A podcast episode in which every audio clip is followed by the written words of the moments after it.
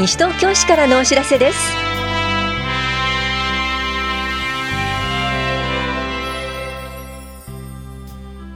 今日は休日診療を行っている当番の病院。11月18日の図書館ホームページ停止などについてお知らせします。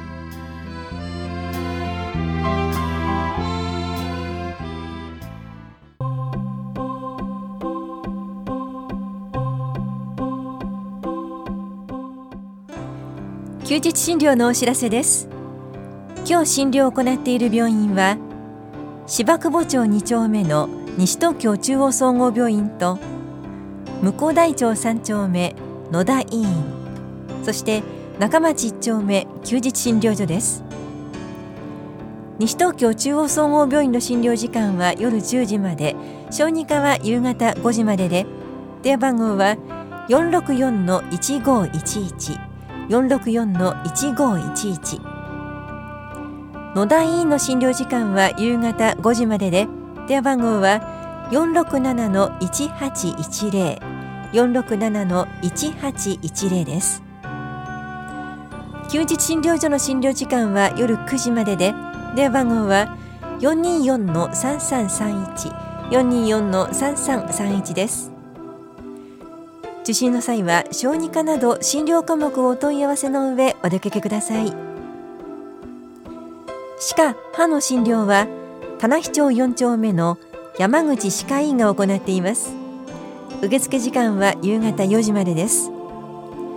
山口歯科医の電話番号は462-4721 462-4721です。受診の際はお問い合わせの上お出かけください。また健康保険証と診察代をお持ちください。休日診療のお知らせでした。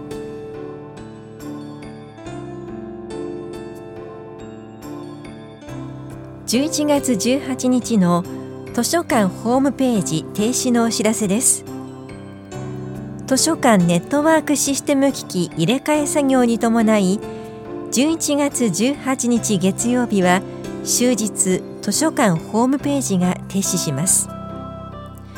中央図書館からのお知らせでした。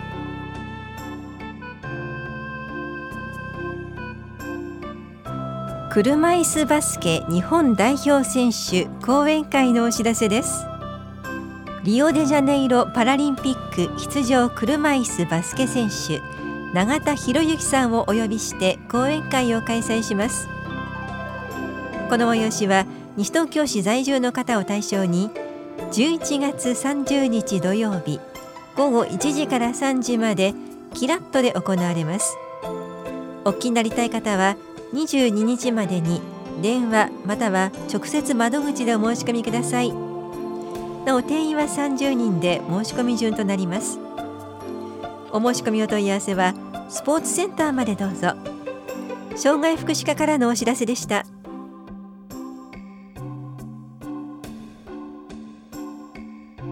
薬膳料理講習会のお知らせです。季節の野菜を使い家庭で簡単に作れる薬膳の調理実習です。この講習会は市内在住の方を対象に12月18日水曜日午前10時から午後1時まで田梨総合福祉センターで行われます。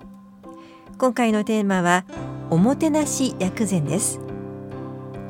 受講ご希望の方は11月25日までにはがきかメールでお申し込みください。定員は20人で申し込み多数の場合は抽選となります。お申し込みお問い合わせは市役所健康課薬膳料理講習会係までどうぞ。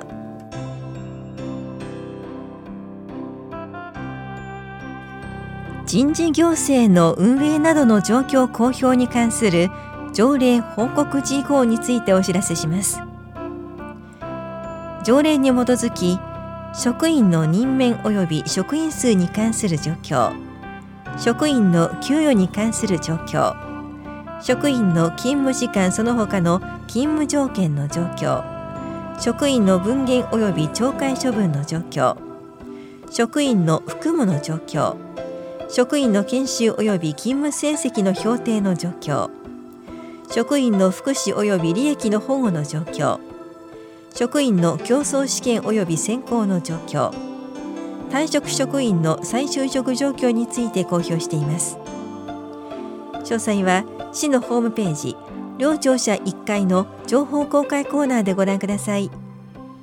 棚視聴者職員課からのお知らせでした。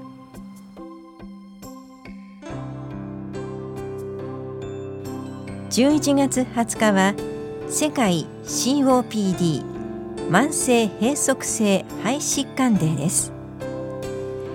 COPD とは肺に炎症が起こることで肺の細胞が壊れたり気道が狭くなったりする病気です。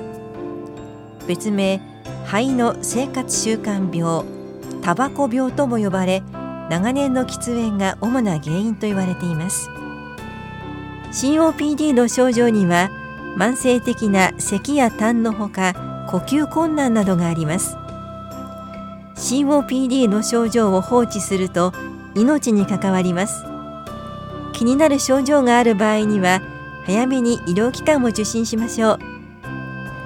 禁煙することで発症を食い止められるかもしれません。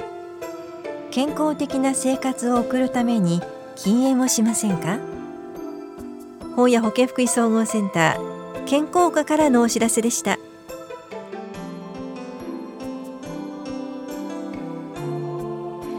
微姿勢エクササイズのお知らせです。呼吸と姿勢のチェック体幹トレーニングで美しい姿勢を作りましょう。保育もあります。この講座は市内在住の18歳から64歳までの方を対象に11月29日金曜日午前10時から正午まで田梨総合福祉センターで行われます。受講ご希望の方は11月22日までに電話かメールでお申し込みください。なお定員は20人で申し込み順ですが初回の方を優先します。お申し込みお問い合わせは市役所健康課。微姿勢エクササイズまでどうぞ。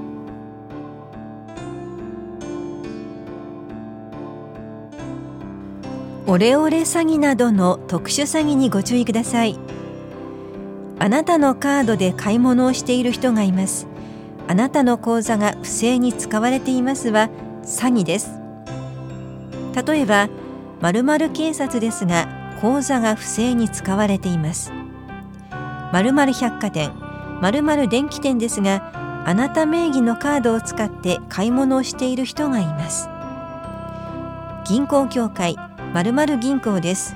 すぐに口座を凍結するので暗証番号を教えてください。新しいキャッシュカードができるまで古いカードをお預かりします。これらは詐欺の手口です。キャッシュカードは誰にも渡さない。絶対に暗証番号を教えないことが大切です。このような電話は詐欺です。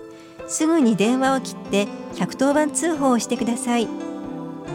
田無警察署と危機管理室からのお知らせでした。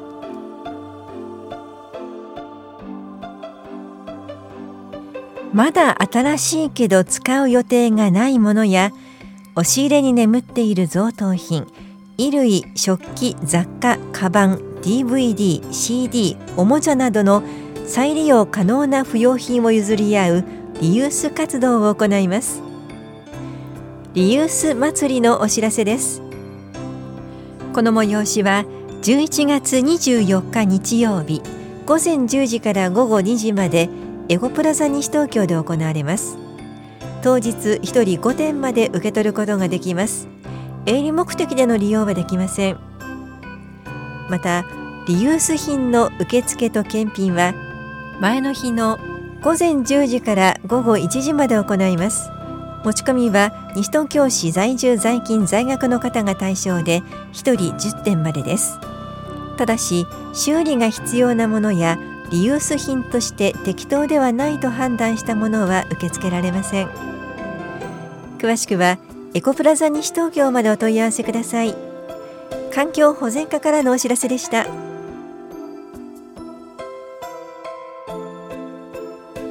通信販売でお試しを注文したつもりが定期購入に。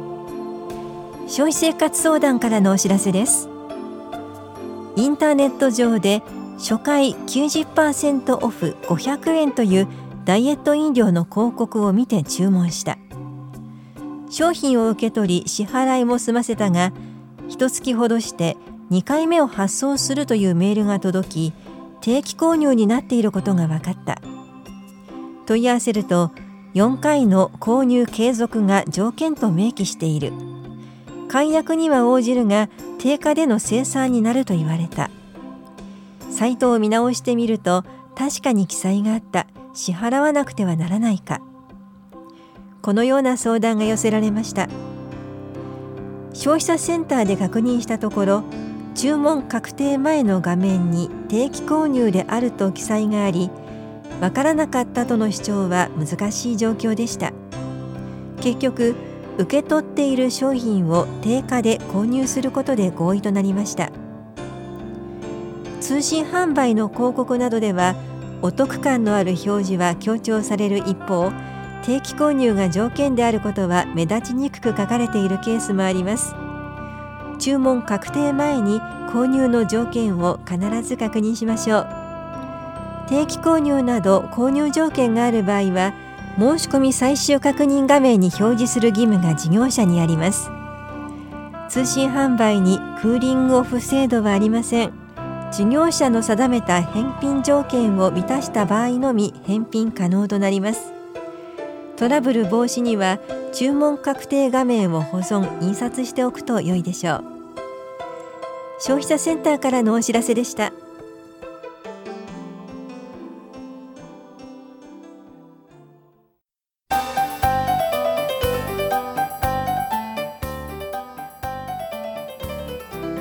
早稲田大学秋季野球教室を観覧しませんか？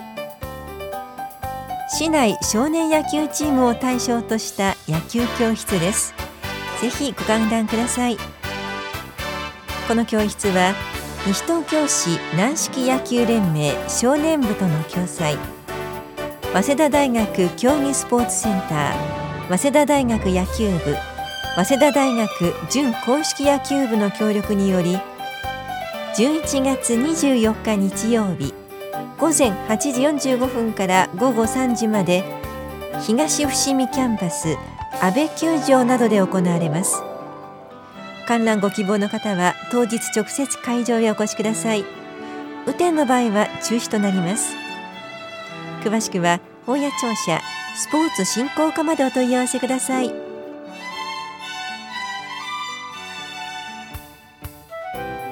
この番組では皆さんからのご意見をお待ちしています。FM 西東京西東京市からのお知らせ係までお寄せください。またお知らせについての詳しい内容は広報西東京や西東京市ウェブをご覧いただくか西東京市役所までお問い合わせください。電話番号は042-464-1311 042 464-1311番です。以上西東京市からのお知らせ亀井さゆりでした。